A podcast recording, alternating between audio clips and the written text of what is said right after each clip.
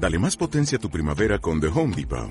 Obtén una potencia similar a la de la gasolina para podar, recortar y soplar con el sistema OnePlus de 18 voltios de Ryobi desde solo 89 dólares. Potencia para podar un tercio de un acre con una carga. Potencia para recortar el césped que dura hasta dos horas. Y fuerza de soplado de 110 millas por hora. Todo con una batería intercambiable. Llévate el sistema inalámbrico OnePlus de 18 voltios de Ryobi. Solo en The Home Depot. Haces más.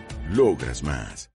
Bienvenidos al podcast número 55, raya 4 de Crónicas Gumba. A mi lado, Víctor Dalos, Buenos días, tardes, noches, según nos escuchen. César Flagstad, Saludo para todos. Andrés Valencia Hola, ¿cómo están? y quien les habla, Segan81 Co. El cantante. El día de hoy tenemos un podcast especial. César, cuéntanos de qué se trata. Es un podcast que habíamos prometido desde hace rato y es que con motivo del Día del Idioma y de la Feria del Libro en la ciudad de Bogotá vamos a hablar de libros y videojuegos. Los vamos a dejar con Vamos a escuchar Passion for Victory de un grupo que se llama Future World Music.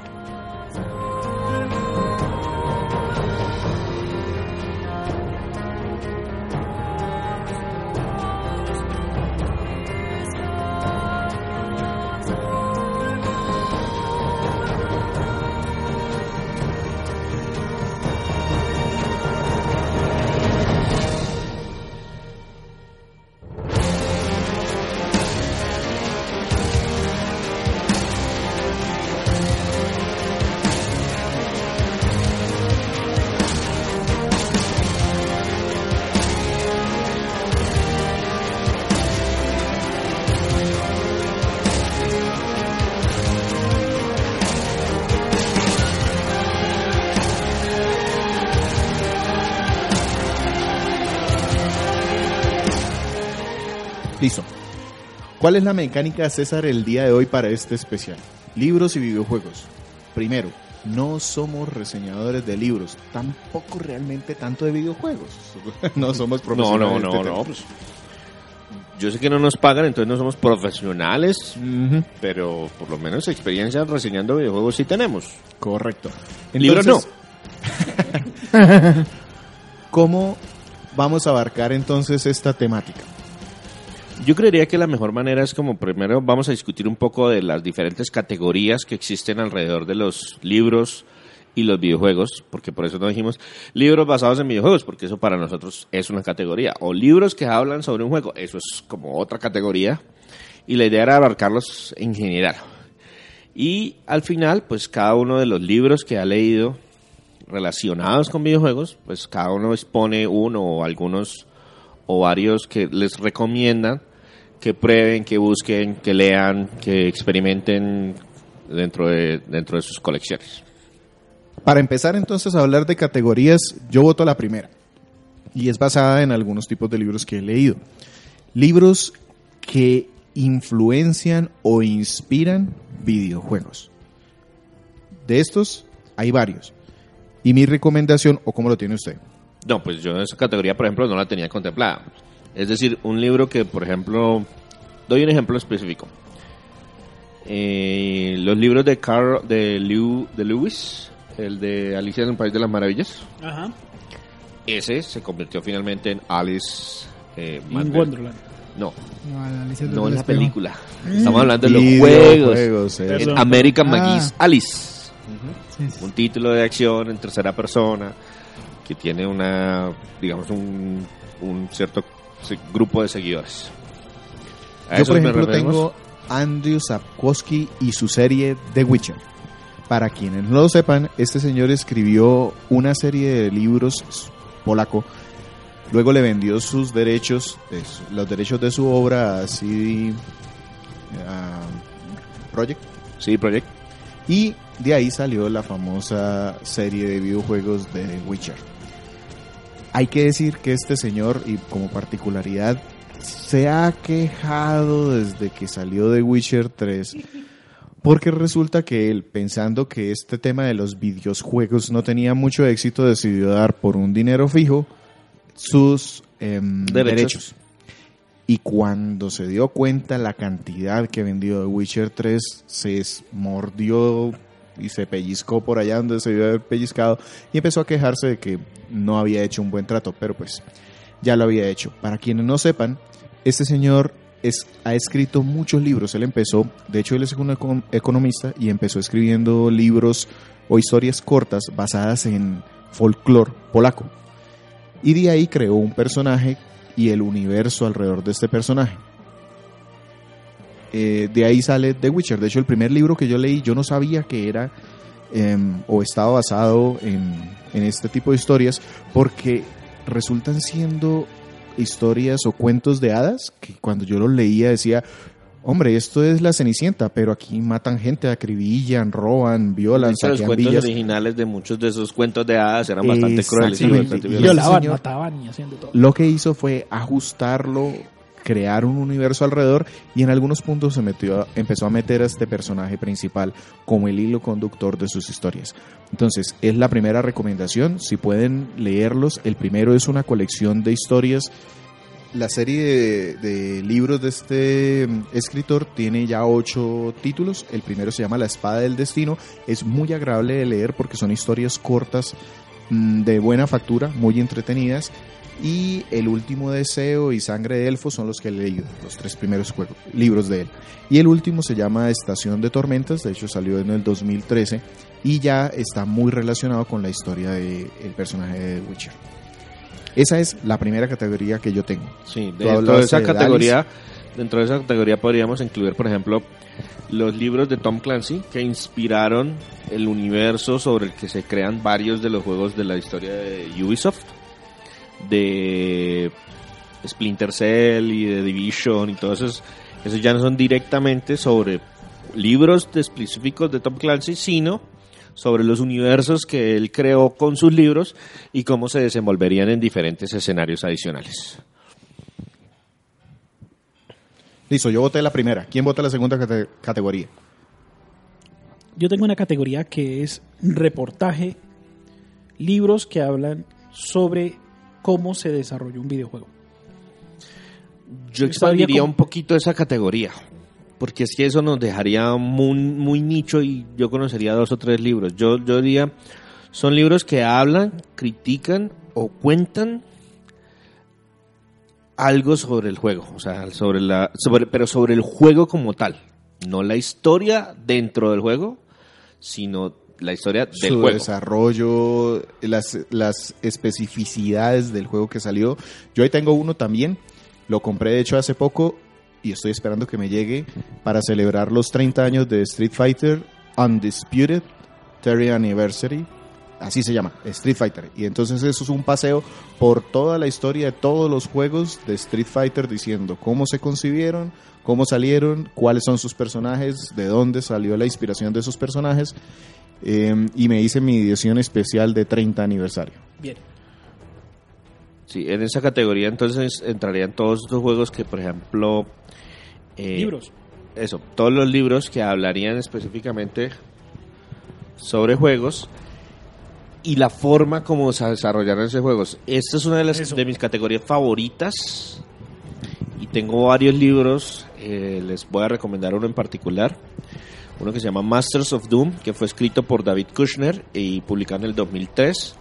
Ese se concentra en contar la historia de ID Software, que fue la desarrolladora de títulos como Wolfenstein 3D, Doom, eh, Quake y enfocándose en los eventos y las vidas de John Carmack y John Romero, los dos Johns que sacaron adelante esa empresa, la fundaron desde cero y terminaron en disputas personales y des- eh, peleas y vuelvo- se volvieron amigos nuevamente. Es una historia muy interesante y no solamente enfocándose en un juego en particular, sino por ejemplo en toda la trayectoria de una empresa eh, puntualmente.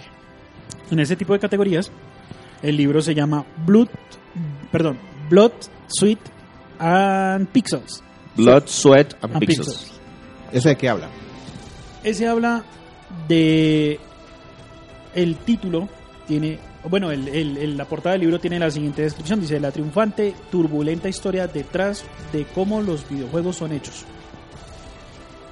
Los nuevos juegos por decirlo de alguna forma. Un poquito más literal. Eh, este libro lo lo escribió Jason Schreider que es editor de noticias de Kotaku.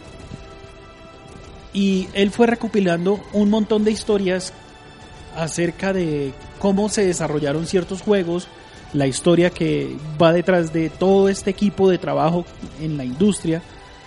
Y son esas anécdotas y todas están compiladas en este juego, en este libro, perdón. Sí, ese habla de varios títulos eh, muy conocidos, conocidos. Uncharted, incluso de un título cancelado que hablamos en un podcast anterior, Exactamente. el de Star Wars 1313, también está excluido en este, en este libro. Listo. Tenemos tres categorías hasta ahora. Dos. Tres, Así. dos. dos, dos, dos.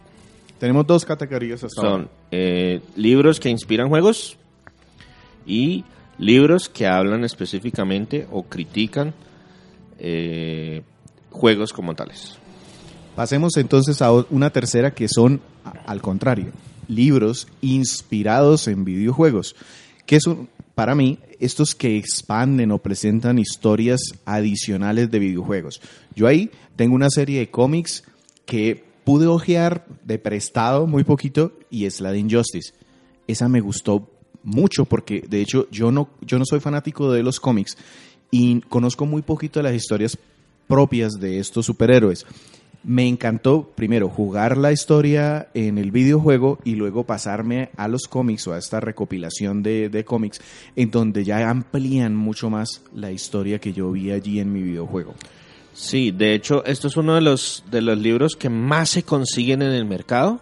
Esos que expanden la historia o agregan Ajá. lore al universo del, de del World of videojuego. Warcraft hay cualquier cantidad. de World of Warcraft yo leí uno que se llama Thrall, que cuenta precisamente la historia de uno de los tantos personajes que existen dentro del videojuego y que tienen un papel, digamos, importante dentro del, dentro del título, pero el título no, el juego como tal no explica su, de dónde viene, de dónde viene el, perso- el personaje, sino que a través de estos libros cuentan todos los detalles, toda la minucia, todo lo que le pasó al personaje, lo que dejó de pasarle. Eh, no sé que si tenga alguno, alguien más un... Sí, yo tengo otro, otra, otra saga de libros que son los de Resident Evil. Eh, Pero yo esos los pondría en otro lado. A ver, cuénteme cuáles son, porque yo los sacaría para otra categoría diferente. ok, estos son. No expanden, expanden un poco la historia contando algunos huecos argumentales que estaban en el juego. Pero es la lectura del juego, literalmente. Yo por eso los pondría en otra categoría diferente. Entonces, primero les explico otro juego de los que. Perdón, otro libro de los que consideraría dentro de estos títulos. Los títulos de Diablo del primer Diablo.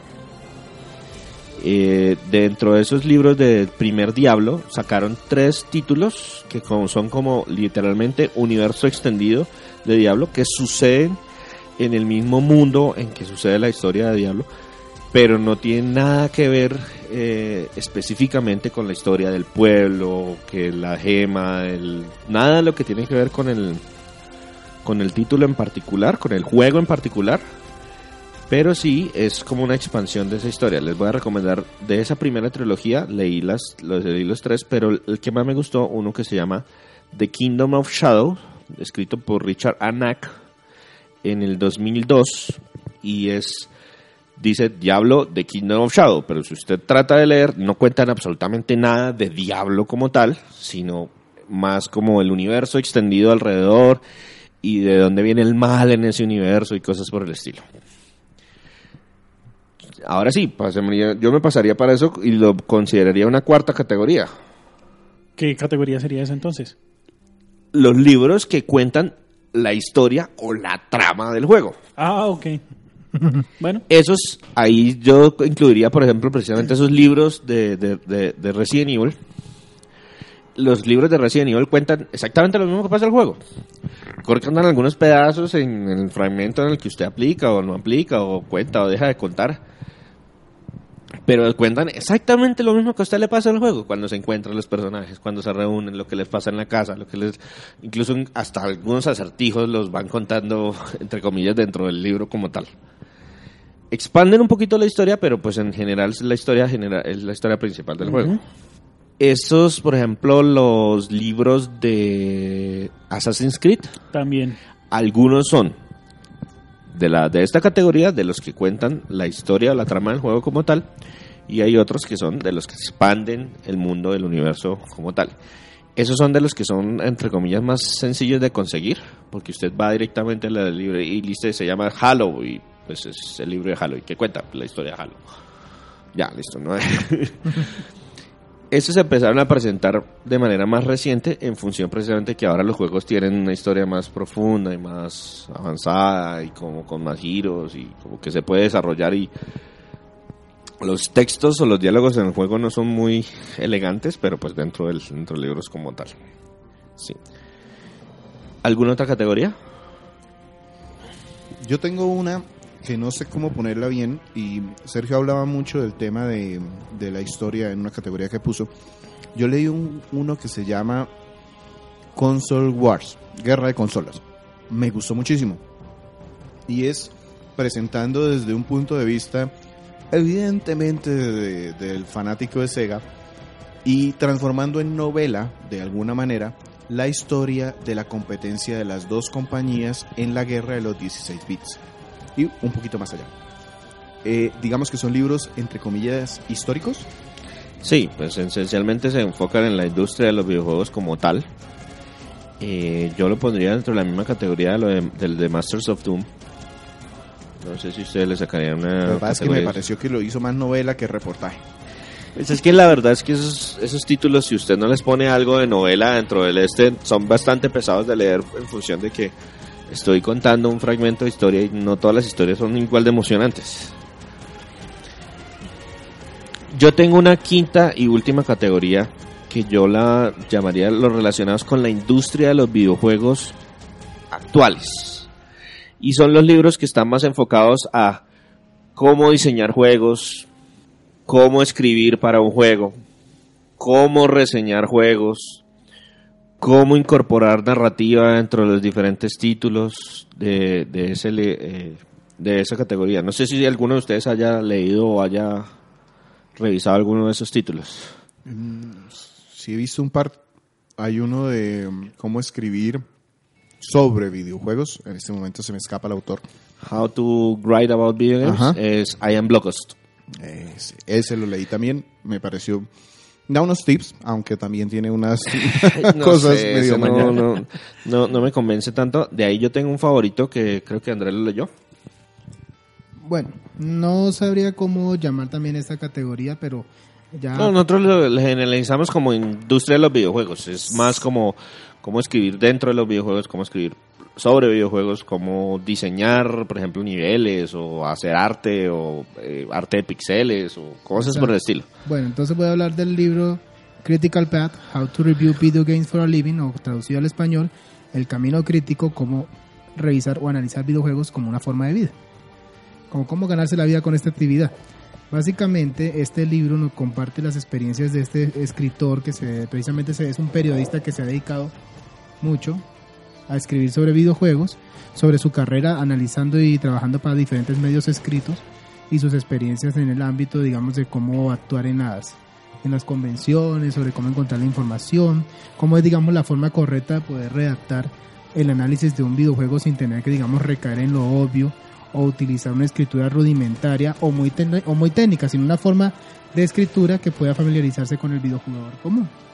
Entonces es un libro que nos ha ayudado, digamos, a, a- o bueno, que por lo menos a mí me ha ayudado mucho a mejorar la forma en que yo he escrito las, las reseñas para Crónicas Gumba.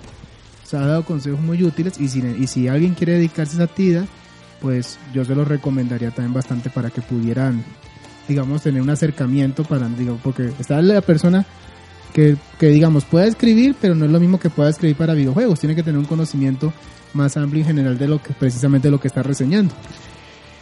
Yo en esta categoría también tengo un, tit- un libro que no, la verdad no lo he terminado de leer, pero me ha gustado bastante ahí donde voy. Ya voy como en las dos terceras partes del libro que se llama Video Game Storytelling. What every developer needs to know about narrative techniques. Traduciría algo así como eh, contar historias dentro de los videojuegos, lo que cualquier desarrollador necesita conocer acerca de las técnicas de narrativa. Eh, es escrito por Ivan Skolnik, que ha trabajado en varios títulos como eh, asesor narrativo o escritor directamente de los estos, de los guiones. y habla de todos los aspectos, todos los puntos donde la, la narración, donde se van a enchucar el tema de jugabilidad con el, con el tema de la, de la historia, de la trama, cómo resolver esos conflictos, cómo tratar de involucrar al escritor desde el principio y mantenerlo hasta el final, cómo él puede arreglar problemas que surjan en, en diferentes puntos de la, de- de- del desarrollo del juego. Me ha gustado bastante, no lo he terminado de leer, pero pues también va, va recomendado para los que quieran saber un poquito más de cómo, cómo cuando se hace un videojuego hay que tener en cuenta todo el aspecto narrativo. Yo sí propondría una última categoría sobre la última, o sea, esta sí es la última, última. y son todos los libros de arte. Yo puntualmente tengo una de Capcom, los últimos 30 años de Capcom. Es una recopilación hermosa de personajes solamente. Eh, en orden alfabético nos pone sus sagas principales y nos da arte, en qué, en qué juegos salieron, algunos comentarios de cómo se concibió el diseño de ese personaje. Para todas las personas que les gusta este tema de diseño gráfico o aspecto visual, muy agradable. Sí, Yo les- eso es Yo les tengo otro, otro libro de esa misma categoría. de esa misma categoría. Entra más en el tema de arte, un poco de, de, cómo se organiza un poco el lore de, de una saga de videojuegos que ya lleva bastante tiempo en el mercado, que es Hyrule Historia. Sí, ese, ese entra en cualquier lado realmente porque sí tiene un poco de arte, sí tiene un poco de desarrollo, sí tiene un poco de inventarse mentiras, sí tiene un poco de historia de- del juego. Es, es bonito es, de ver es bastante, pero es muy, muy, muy bonito. Y sobre todo que eso, esos- es de esos libros para tener sobre la mesa de café, Total. para atender las visitas, para que lo ojen un rato. De ese, de ese género, es que siempre se me escapa el nombre del libro.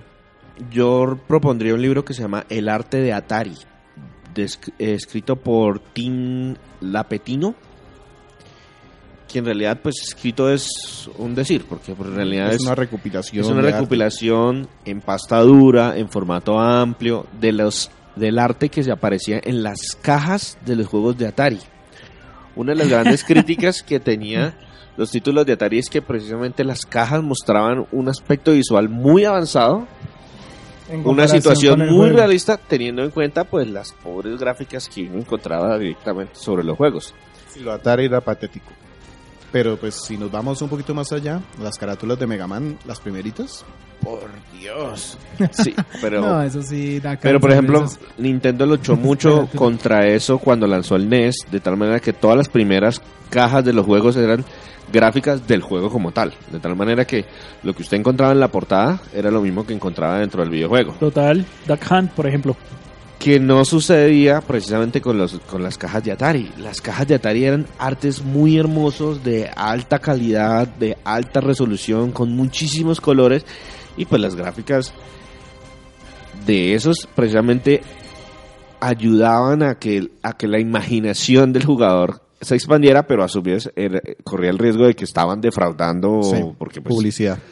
entre comillas, publicidad engañosa. Ese, el arte de Atari es muy buen libro Sí. también si lo quieren agregar. Tengan en cuenta la portada del videojuego de E.T., que es un copy-paste del, del póster de, la película, de la película. Puesto en la carátula del videojuego. Mm, Entonces nos quedamos ¿qué? con esas seis categorías. Sí, Resumamos sí. otra vez. Los que inspiran a videojuegos. Luego vendrían los que cuentan la historia o expanden la trama del videojuego como tal. Vendría una tercera categoría que expande el universo y van más allá de la historia original del juego. Sí, señor. Después estamos hablando de los que hablan, critican o cuentan de qué se trata un juego en, particular. Los libros de- eh, encargados de la industria de videojuegos, de cómo escribir sobre videojuegos, diseñar niveles, hacer arte de videojuegos, narrativa de videojuegos. Y por último, los que eh, están enfocados en el arte como tal del videojuego, ya sea del arte interno del juego, de las carátulas, las portadas, que son libros normalmente de pasta dura de formato ancho.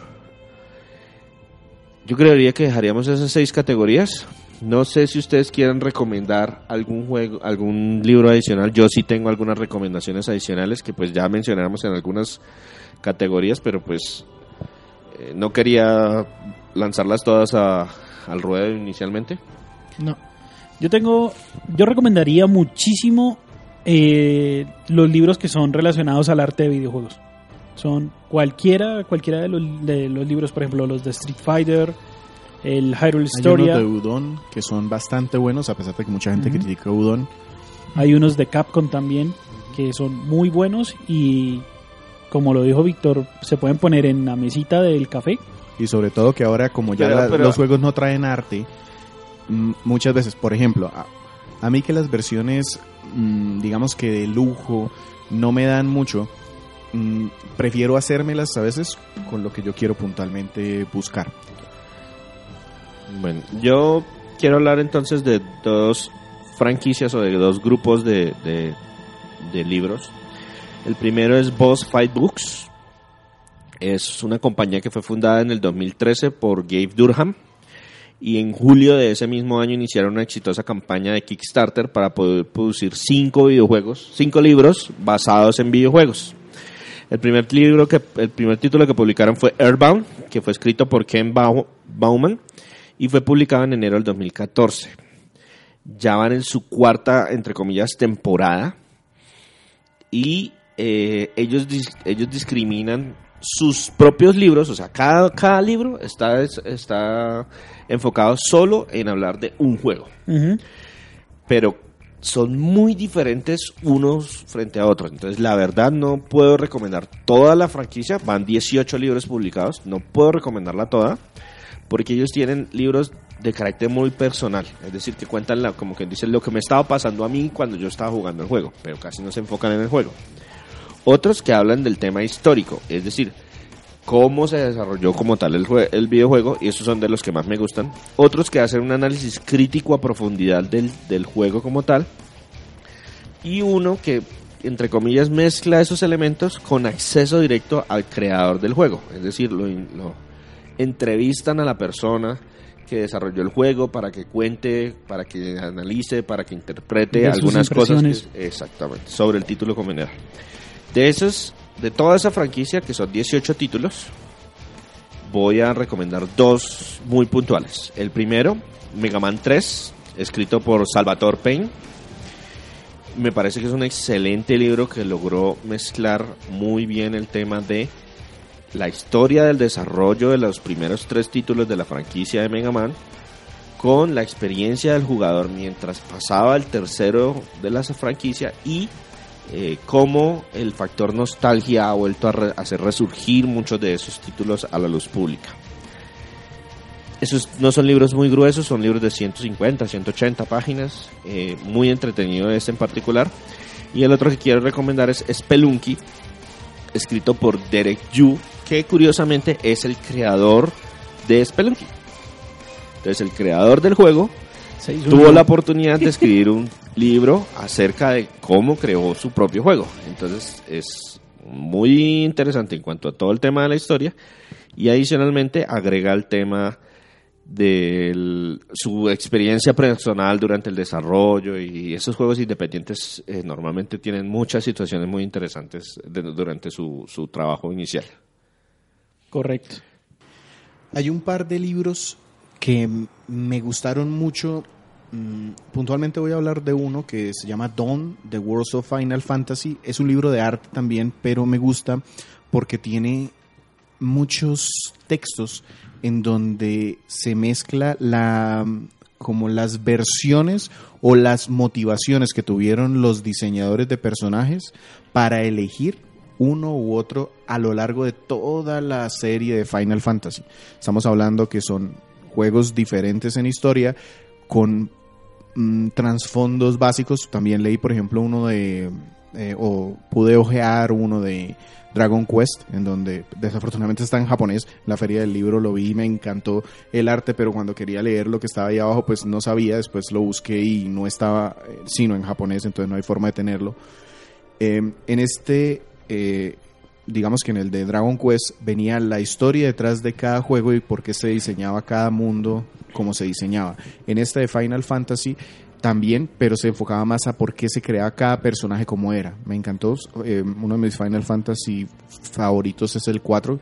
Entonces, el tema del el diseño de Cecil original y el tema de su cambio de, de uh, ser un caballero oscuro al, al paladín. Eh, la selección y los comentarios de los diseñadores para hacerlos como los hicieron.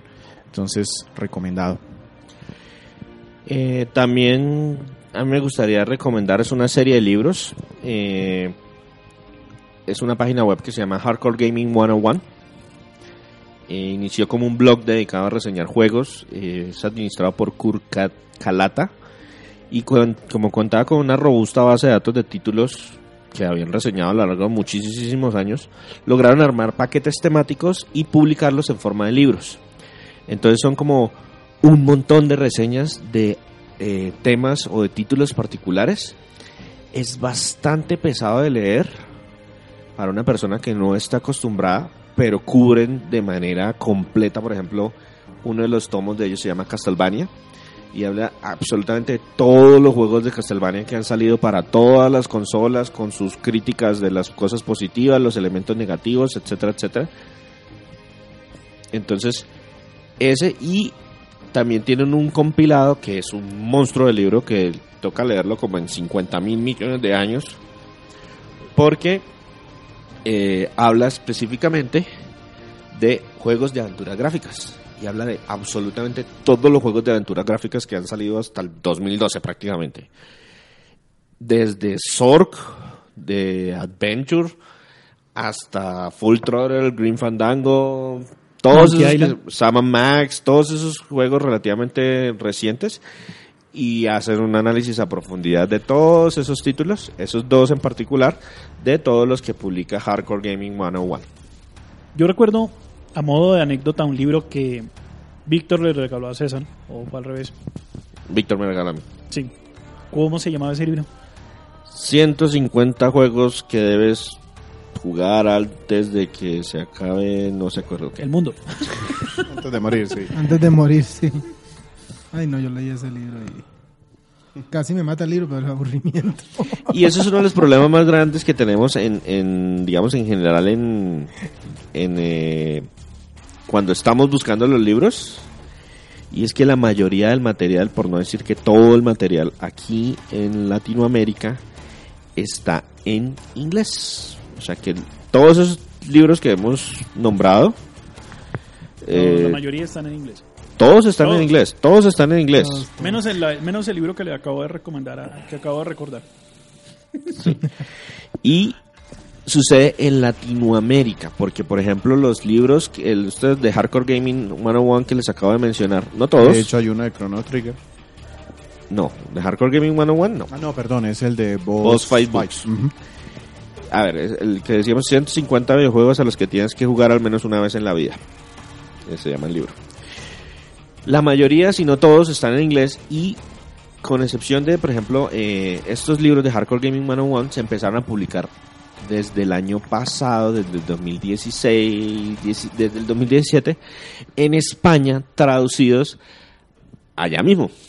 Y- Pero el tema es que como son libros europeos, traerlos a nuestro continente es súper costoso. Y aquí no se toman el trabajo de hacer las traducciones. Entonces, si les gusta leer, si les gustan los videojuegos y quieren mezclar las dos cosas, necesariamente hay que saber inglés. No hay nada que hacer, eso sí. Hay muchísimo material de lectura. Yo tengo muchísimos libros de videojuegos que no he leído, que tengo ya en la biblioteca. Tengo eh, unos, unos 50 libros. no, unos. Poco eh, menos. unos en particular, escritos por el creador de eh, Prince of Persia, que cuenta cuando, cómo hizo el desarrollo de su juego. Tengo otros libros acerca de la historia de cómo se desarrollan algunos títulos en particular. Entonces hay muchísimo material de lectura eh, para los que gusten de cualquiera de las categorías en las que los quisimos distribuir, pero eh, necesariamente hay que buscar un buen nivel de inglés para poderlos disfrutar. Y eso que no contemos las novelas gráficas, ¿no? Uy, no. No, eso es otro asunto por abordar. Un- un- próximamente, cómics y videojuegos. Listo.